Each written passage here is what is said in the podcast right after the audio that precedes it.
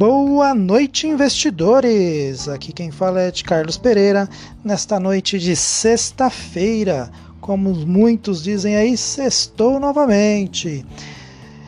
É, mais uma vez o nosso Ibovespa tem a maior sequência de queda desde setembro de 2017. O dólar, por sua vez, sobe 0,95 na semana. Vamos lá, meu povo! O Ibovespa fechou em queda pela sexta vez seguida nesta, né, nesta sexta-feira, 10 de janeiro, seguindo o desempenho negativo das bolsas no exterior e mais uma sessão de baixa dos bancos que não são impactados pelo aumento da concorrência e por medidas como a redução dos juros do cheque especial.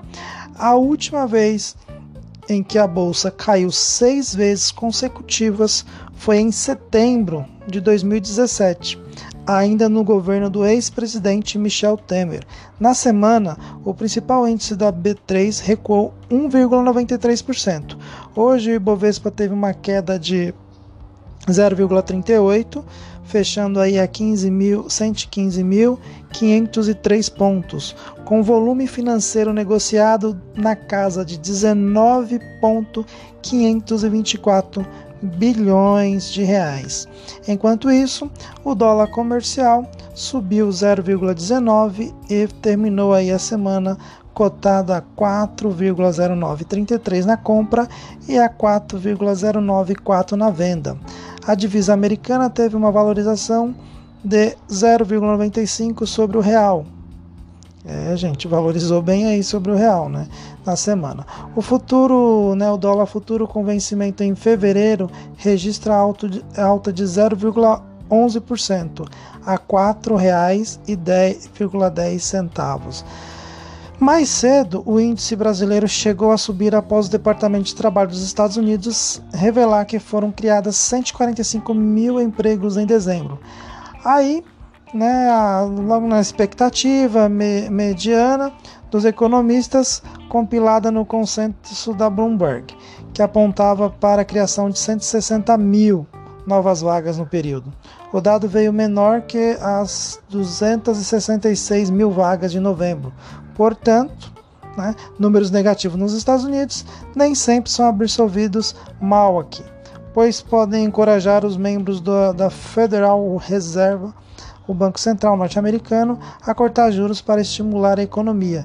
Isso aumenta o diferencial dos juros entre o Brasil e os Estados Unidos, tornando ativos né, tornando ativos brasileiros mais atrativos ao investidor estrangeiro.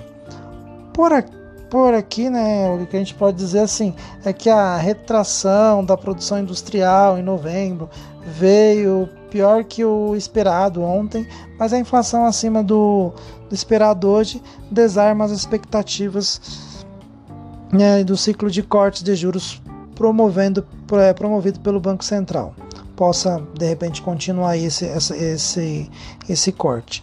Mas é, basicamente a bolsa aí fechou, né, acompanhando o mercado externo e o mercado externo, é, apesar das informações de que pode ter sido o Irã que derrubou o avião ucraniano na última quarta-feira, deixando 176 mortos, o ambiente geopolítico está mais tranquilo, desde que o presidente americano Donald Trump é, resolveu responder com sanções é, e não com uma escalada militar o bombardeio iraniano e as duas bases do Iraque na qual atuam soldados americanos.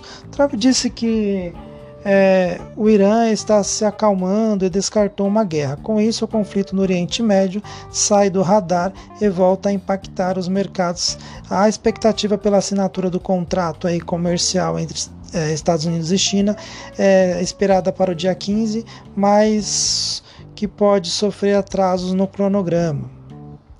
Ainda sobre o presidente americano, a Câmara dos Representantes dos Estados Unidos aprovou resolução com o objetivo de limitar a capacidade do Trump de realizar mais ações militar, militares contra o Irã. Tá? E nos negócios corporativos, os bancos receberam mais uma má notícia hoje. O presidente da Caixa Econômica Federal, Pedro Guimarães, afirmou em entrevista ao Globo que quer reduzir a taxa do cheque especial para 2% ao mês. Em dezembro, a Caixa havia reduzido a taxa do cheque especial de 4,99% ao mês para 4,95% para clientes que recebem seus salários na instituição. A operadora de saúde Notre Dame, intermédica da capital paulista, informou ontem que recomprará 458 milhões e 300 mil ações aí é, ordinárias que estão no mercado. A compra irá até julho deste ano e a empresa escolheu a corretora do Citigroup Brasil para fazer a operação. Tá? As maiores altas aí de ativos hoje foi a Eletrobras, que teve aí uma variação de 2,36%, com fechando o dia com 40,28. Também tivemos a TIM aí, né, com 1,28, fechando aí a R$ 16,19. A Gol com 1,60, fechando a R$ 37,24. As maiores baixas aí nós tivemos aí, né, provavelmente correção da B da B2W, que ontem teve um, uma escalada muito boa. Hoje ela aí é, desceu 2,58, fechando a 100 e oh, desculpa, a R$ 66,28.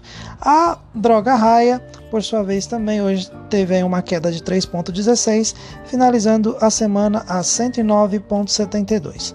Já o Banco Digital Inter comunicou ontem aos seus, os seus resultados ao mercado e informou que atingiu 4,10 milhões de clientes, uma expansão de 180% na base em comparação a 2018. A Camil, por sua vez, encerrou o terceiro trimestre do seu ano fiscal 2019, é, encerrado em 30 de novembro, com lucro líquido de 66,10 milhões na comparação com o lucro líquido ajustado de igual período de 2018, que inclui o efeito de receitas e despesas não recorrentistas abaixo o valor de 7,9. Tá, então, pessoal, é, essas aí são praticamente as informações aí do fechamento desta sexta-feira. Espero que vocês é, aproveitem o final de semana e segunda-feira voltamos com mais informações para que vocês possam estar informados sobre como anda o mercado financeiro.